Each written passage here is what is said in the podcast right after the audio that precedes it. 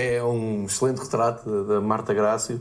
Uh, foi, foi uma montanha russa de emoções o, o sábado aqui no, no Chai da Luz. Uh, tem a, a, parte boa, a componente pedagógica, que é bater certo com aquilo que nós fomos dizendo aqui durante a semana e até no pré-jogo quando estive aqui com o António Bernardo, insistimos muito que não, que não, não, não era um jogo de festa, não era um jogo. Eh, ao contrário do que muitas vezes passa aquela propaganda do futebol, ah, mas à luz vai ser uma festa. Não, não, é um jogo de muito sofrimento, é um jogo de muitas emoções, eh, até de controle, controle sentimental na altura em que nem as coisas saem e o Portimonense vem à frente e faz um gol. Enfim, é tudo o que o futebol tem para, para dar.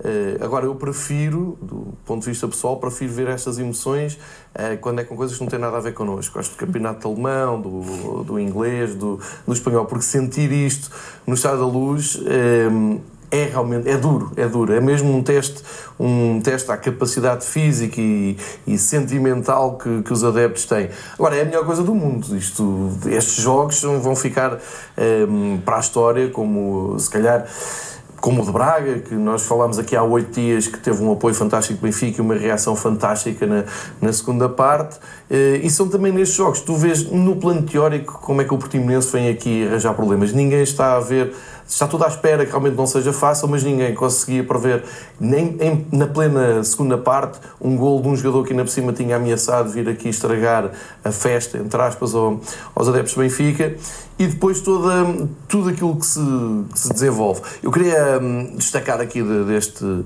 ambiente uh, todo que se viveu. Primeiro queria começar ali por uma, uma frase que a Marta diz eh, que é o gol do Rafa 2-1, é, já é um dos gols mais fechados deste campeonato.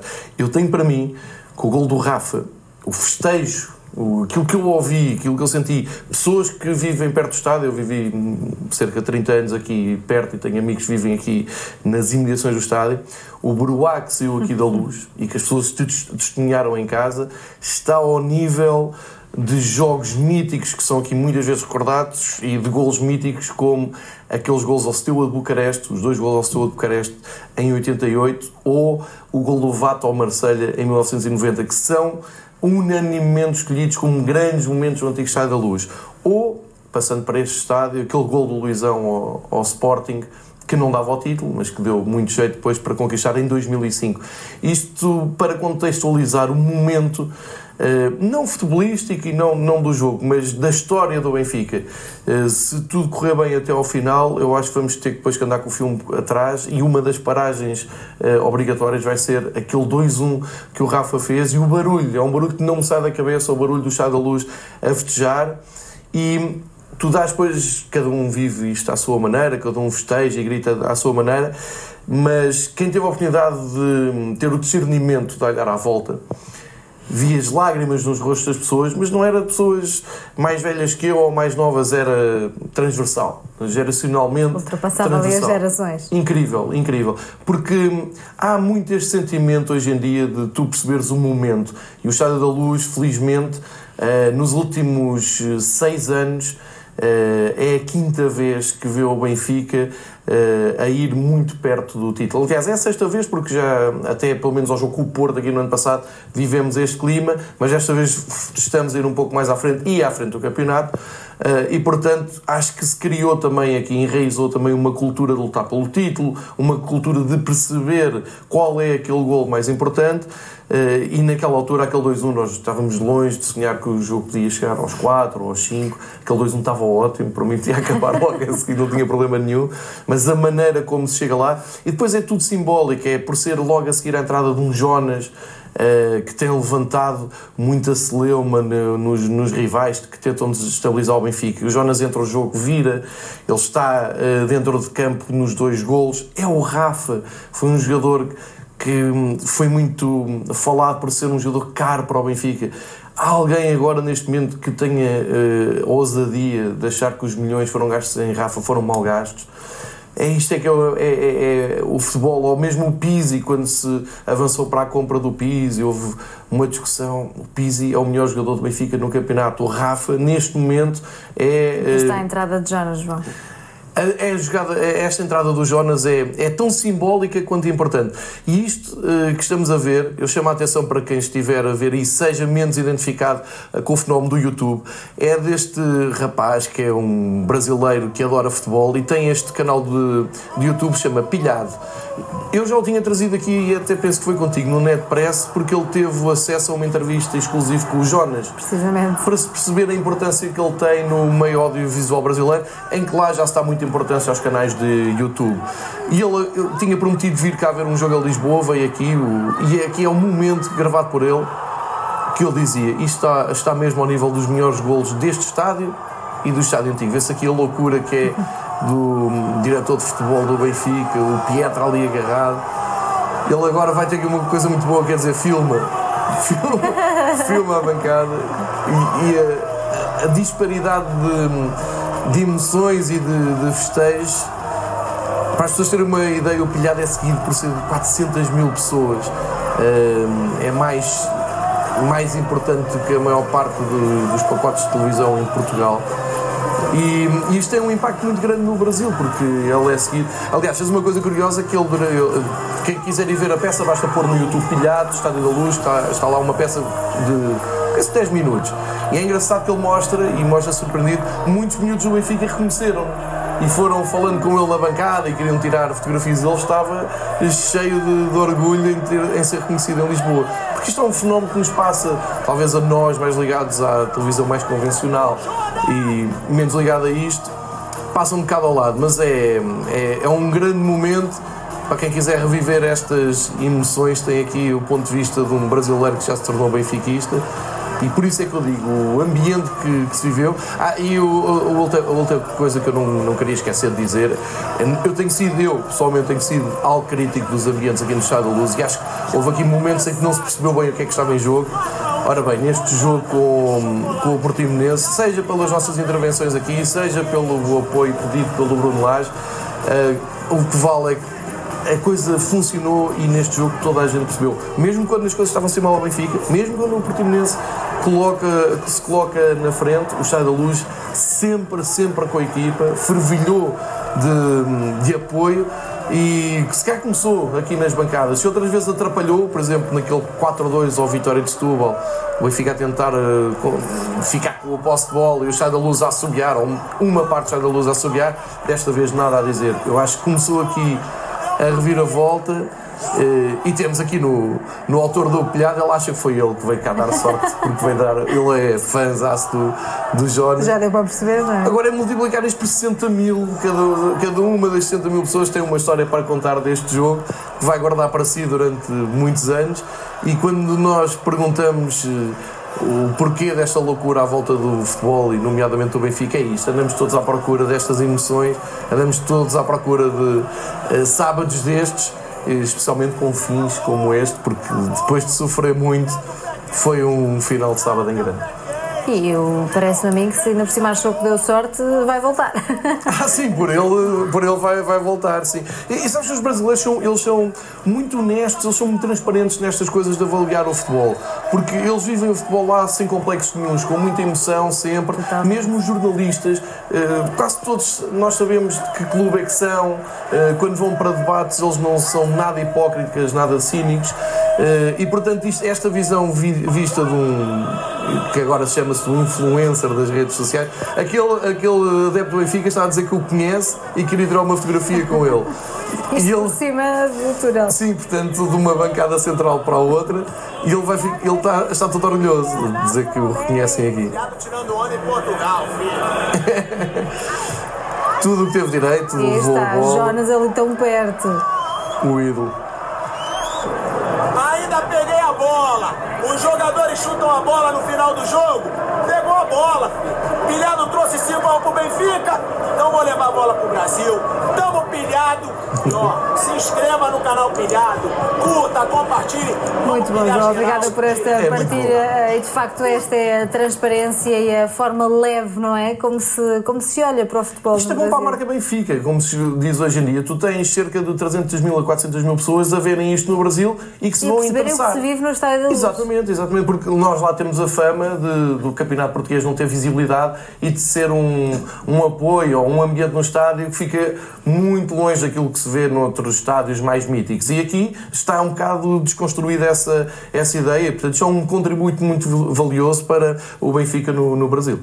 Foram as verdadeiras emoções fortes neste sábado à Benfica. E é tempo também para revermos os foi o futebol jogado aqui no Estádio da Luz. Hum, que visão fica ah, destas duas equipas? Olha, vou começar pelo Portimonense, porque acho que também o devemos fazer aqui quando as equipas que vêm, vêm à luz e vêm jogar o jogo pelo jogo. O Folha tinha prometido isso, fez. Estou muito à vontade por falar da, do Portimonense. O primeiro jogo que vi do Campeonato Nacional deste ano foi no Algarve, foi um Portimonense Boa Vista que abriu o campeonato. Eu estava de férias no Algarve e fui ver esse jogo e por isso estou muito à vontade para elogiar o trabalho do Folha e dizer que o Portimonense evoluiu imenso e é uma das equipas que joga bem no Campeonato Português eh, e passou por um processo de construção que não foi fácil, eh, tendo como eh, ponto de partida esse Portimonense Boa Vista em que Boa Vista ganhou no, no Algarve com uma certa facilidade. Tudo o que o Folha foi construído ao longo do campeonato é mérito dele, é alvo de, de elogios. Perdeu jogadores importantes eh, em janeiro e manteve o equilíbrio da equipa. Perdeu, eh, eh, talvez, talvez não, perdeu mesmo qualidade individual, nomeadamente com o Nakajima, o, o Manafá que vai para o Porto, eh, enfim, perde ali jogadores importantes, só que ganha em, em coletivo. E tem armado a equipa de uma maneira muito positiva, isto é sempre à procura de posse de bola, futebol positivo, procurar eh, o golo, e veio fazer isso ao Estádio da Luz. Eu acho que é mais fácil para as equipas que tentam vir jogar o Estádio da Luz nesta altura de final de campeonato, em que a pressão é muito, em que há muitos nervos e há muita juventude na equipa do Benfica, do propriamente vir com aquilo que nós chamamos com o autocarro e dar a bola ao Benfica e ficar só a tentar adiar eh, o gol. Portanto, eh, todos os elogios para o, Portimonense. Não fez antijogo que ao contrário de muitas outras equipas, até de mais valor que vêm aqui a perder tempo. Eu lembro do Porto, e não, não gosto sempre de lembrar isto, aos 20 minutos da primeira parte aqui do Clássico, na primeira volta, o Iker Casillas levou um cartão amarelo por retardar um pontapé de baliza, e portanto, Portimonense, nota muito positiva para aquilo que mostrou aqui e, e sai realmente com um resultado pesado. Agarrando do ponto de vista do Benfica, quando nós vimos aqui durante a semana e antes do jogo explicar atenção que o Portimonense é forte aqui, é forte acolá, já recentemente na Taça da Liga veio aqui e surpreendeu, há poucos anos veio aqui numa altura também eh, complicada do campeonato e, e, tirou pontos ao Benfica. Quando nós dizemos isto, não é eh, puxar dramas, nem, nem puxar má sorte, nada disso. É, é apenas a realidade dos factos e a sensibilidade que, que acho que devemos ter para o jogo, na preparação do jogo, e, e mostrar que nem tudo é fácil. É claro que o que nós queremos é, é um Benfica forte, que o jogo seja fácil e um resultado destes. Mas, repara, se tu disseres alguém que não siga futebol, Benfica ganhou 5-1 ao Portimonense, mas que sofreste, há grandes pessoas não vão acreditar. Mas como é que sofres num 5-1? E nós sabemos o que é que passámos aqui, nomeadamente na segunda parte. Depois tens o, o fator que eu acho que é essencial, e disse isso antes do jogo e cada vez estou mais convencido disso, ter jogadores dentro do Benfica, do plantel Benfica, que sabem o que é que são estes momentos de luta pelo título lado a lado e contextualizar o momento, o timing dentro, dentro do jogo. Eu acho que isto não teria sido possível nem em Braga, esta reviravolta que houve, se não houvesse jogadores dentro do campo que já tivessem passado por isso noutros anos.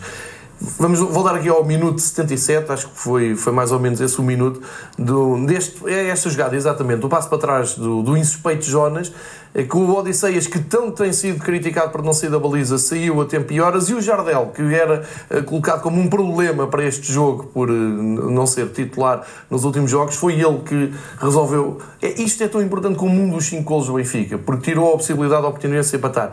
Ora, nós já vivemos isto há poucos anos, penso que a, a caminho do Tri, num jogo em casa, numa segunda-feira à noite, com o Vitória de Setúbal, que o Setúbal começa a ganhar aqui com o gol do André, André Claro, o Benfica dá a volta, e depois, muito perto do fim, há exatamente isto. O Pizzi, um passo mal para, uh, para trás mal calculado, e acho que é o Arnold, na altura, tem a possibilidade de fazer o 2-2, O Benfica alivia e não uma bola que vai para a baliza que o Lindelof a controlar. Isto para dizer, é muito importante já teres passado por isto. E à medida que vais passando por isto e vais conquistando estas vitórias muito difíceis, vais crescendo e vais, vais, acabam os jogadores todos por ter um know-how de como lidar com estas situações importantíssimas. E no Benfica atual é mais importante porque é verdade, temos jogadores muito experientes, mas também temos jogadores que estão a viver isto pela primeira vez. O Florentino é muito fácil de criticar um passo falhado do Florentino. Está há meia dúzia de dias na equipa principal. O próprio Ferro, o Ruben que não jogou. Uh, tu tens muitos jogadores que não sabem sequer o que é fazer um campeonato inteiro pela equipa principal. Quanto mais chegares a esta reta final com a pressão e com o estádio cheio e com tudo o que está inerente a esta luta e de como é que se devem posicionar. Este jogo acaba por trazer ainda mais dificuldades que o de Braga, no sentido em que a primeira parte não é bem conseguida como em Braga, mas tu em Braga vais para o intervalo a perder. E portanto, sabes que só tens um caminho a partir do momento em que sai a bola na segunda parte. Aqui é mais complicado porque tu vais para o intervalo 0-0, o jogo não estava a correr bem, o Portimonense estava a dar eh, boa réplica, mas também não estava a marcar. E depois, no subconsciente dos jogadores, há é, também esta ideia que é: tu ainda tens uma almofada de poderes ter um empate em três jogos. Agora é em dois, mas ao intervalo. Ou seja, se não for o nosso dia, se isto não estiver a correr bem, nós não podemos é perder. E de repente sai o golo a Portimonense. E isto muda tudo. E é na altura em que todos nós nos perguntamos na bancada: e agora? Será que nós conseguimos pelo menos chegar ao empate? E é aqui que eu sinto que a equipa tem um clique o tal, a tal mudança de chip, como os treinadores gostam de dizer, que nós sentimos antes de chegar ao gol. A maneira como o Benfica reage, a postura dos jogadores, a entrada do Jonas, o um, pormenores do Jonas olhar para a bancada quando o Seferovic estava fora de jogo e acerta na trave e o estádio todo em desespero, e o Jonas com calma olhar para a bancada a pedir apoio, todos esses pormenorzinhos uh, são muito importantes na, quando tu estás atrás do resultado. O Jonas é uma dessas peças que falavas, João? É essencial. já, Jonas... tem, já tem esse, este histórico tem. do Benfica. Tem, tem. Carrega, o Jonas carrega um simbolismo uh, com ele de, de lenda, de, de, goleador, de bom jogador, mas traz mais do que isso. Traz aquela sapiência, aquela uh, sabedoria e aquela experiência é, é, impossível, eu não sei o que é que se passa com, com os outros adeptos, mas eu, eu, é impossível estar na bancada e não estar a olhar para um dos jogadores que eu tenho como referência. O Jonas é um deles. E, e eu vi e reparei que ele estava a pedir apoio porque eu vou à procura de conforto num olhar qualquer. Se for uh, o Pietra, que até sentiu mal e que espero que esteja bem de saúde e bem recuperado, se for o Pietra no banco a, a olhar para, com um ar de confiança, eu, isso para mim está a salvar a tarde. E quando tu vais à procura de referências, nós adeptos, o que é que não fará a equipa, não é? Os mais jovens. O Jonas entra, não é só ele ter marcado o gol ou ter estado envolvido em algumas jogadas, é a maneira como ele vai procurar o jogo.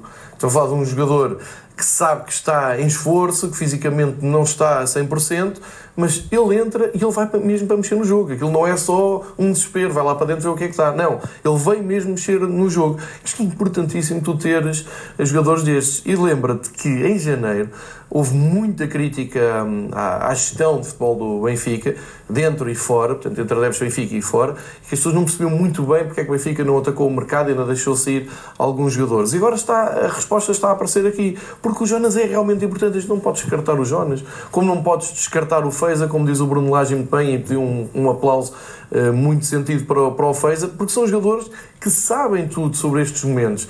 O jogo com o Portimonense era teoricamente e previsivelmente complicado, e depois na prática, quando tu sentes isso, o estádio podia ter ficado, hum, eu vou dizer em pânico, não é? podia ter havido aquele silêncio ensurdecedor de um estádio cheio e olhar para o jogo.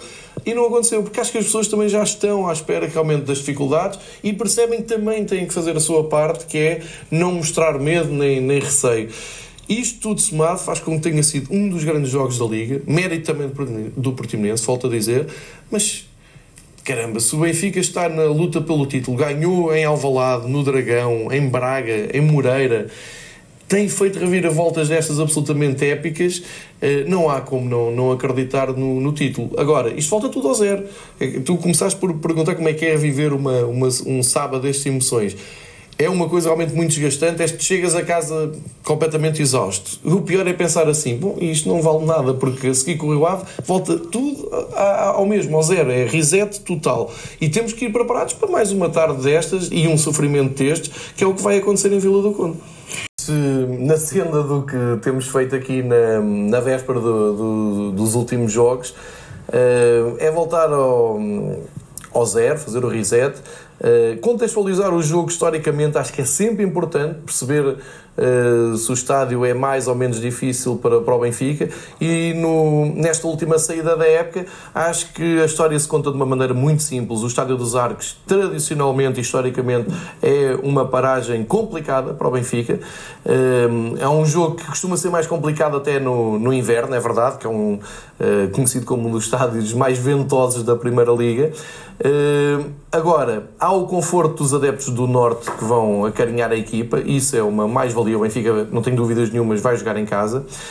Lá está, há o conhecimento de grande parte do plantel do Benfica do que é ir um, a Vila do Conde nesta altura, porque, uh, curiosamente e por coincidência, Benfica passou, é a terceira vez que vai passar por Vila de Conde numa reta final do campeonato nos últimos anos eh, e das outras vezes, já para não ir muito mais atrás, mas basta nós irmos ver os resumos das últimas vitórias do Benfica quando o Benfica foi campeão em Vila do Conde e hum, se acham que este jogo com o Portimonense foi sofrer, eh, falem comigo sobre aquele jogo no dia 24 de Abril, por acaso é o dia dos meus anos, em que foi Jiménez a 10 minutos do fim a dar eh, a vitória ao Benfica.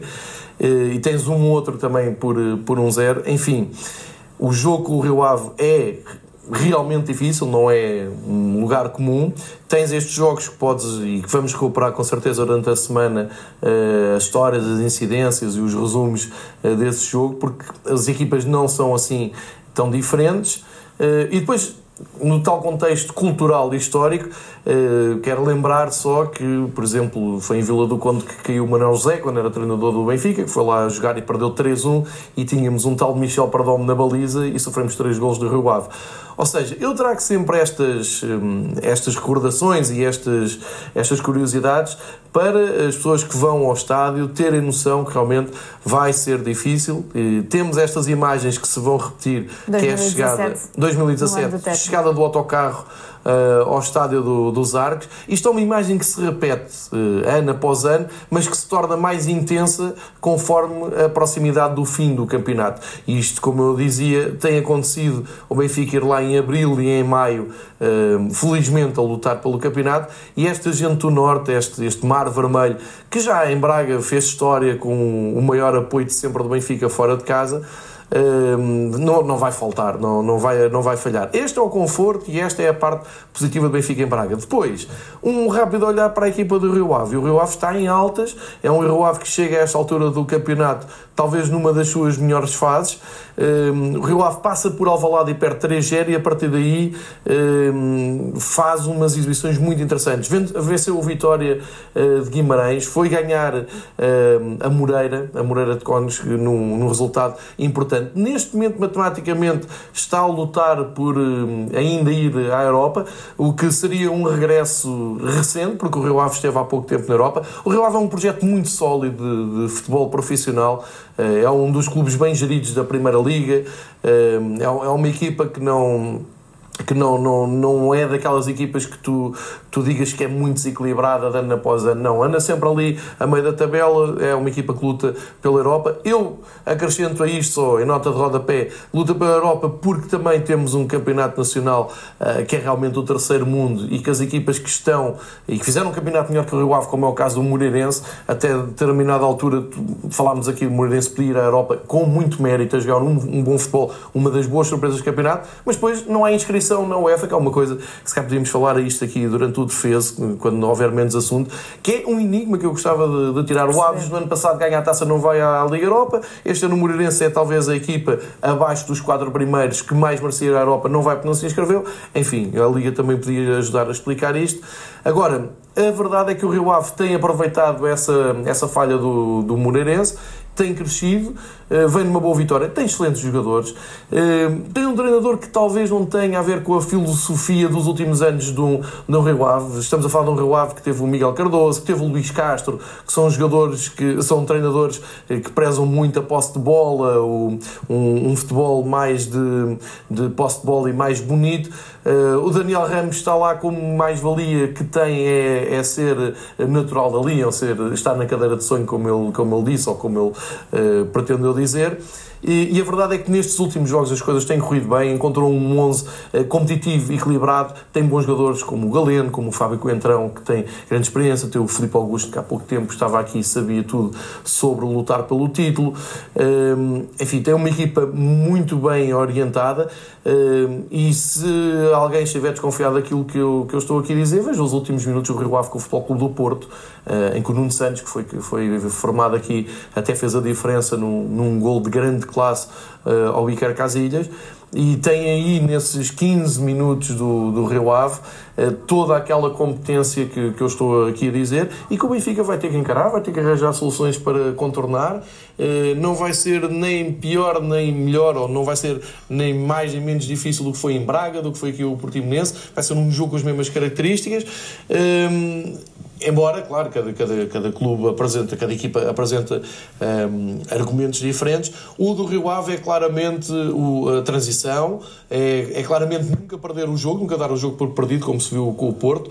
É, é aquele jogo com o Vitória, que é um excelente exemplo de, de, garra uh, do, dos vilacondenses, que com menos um conseguiram ir para cima do Vitória e seguraram um, um resultado muito, muito interessante. Um, e, e é, o, é o que o Benfica vai ter que, que encarar em, em, Vila do Conde. É uma equipa bem estruturada, com jogadores muito experientes e de boa qualidade individual. O Vivi a Cores, este jogo, que imagem fica destas duas equipas? Não assisti ao Viva Cores, assisti na televisão. Fica feito o reparo. Um, Olha, eu acho que, eh, agarrando nas palavras do Renato Paiva no final do jogo, ele disse que estas equipas, estes clássicos e estes derbys de equipas B são sempre muito prometedores porque as equipas não têm uh, absolutamente nenhuma preocupação em defender porque não estão a defender nada. São equipas que não podem subir divisão, como sabe, quanto muito podiam estar mais apertadas, como é o caso do Porto, em termos pontuais de fundo da tabela. Mas estamos a falar de um Porto que vem, talvez aqui no auge do seu projeto de formação, vem após uma vitória na Youth League, trazer alguns jogadores que venceram essa Youth League, que é uma competição que já dá uma projeção grande a nível europeu e, portanto, o Porto também vem mostrar que está muito bem a nível de formação e defrontou o Benfica, que está a fazer uma época histórica na, na segunda divisão. Eh, mesmo com a mudança de Bruno Lage para Renato Paiva, a equipa não, não perdeu qualidade, antes pelo contrário, ganhou rotinas. Coletivamente é um, é um prazer ver esta equipa B do Benfica. As equipas encaixaram-se muito bem. Acho que o jogo foi um excelente jogo de, de futebol. Uh, num, ao final da manhã é um excelente aperitivo para, para quem gosta de, de, futebol. Mas individualmente, quero destacar aqui o facto dos avançados Benfica ficaram a dever a si próprios alguns golos. O Jota, nomeadamente, está-lhe a faltar realmente ser feliz, porque ele tem feito tudo bem, uh, tem criado oportunidades, tem, tem feito o suficiente para marcar. Foi infeliz naquele chapéu que fez e num remate que o guarda-redes do Porto defende para, para a barra.